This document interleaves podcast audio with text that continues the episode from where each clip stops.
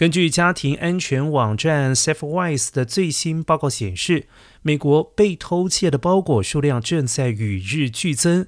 仅过去十二个月，便增长了百分之二十三，约有四分之三的人都曾经有过包裹在自家门口被偷的经验。然而，统计显示，失窃包裹最多的前十座城市当中，加州就占了四个，包括了旧金山、沙加缅度、洛杉矶。弗雷斯诺、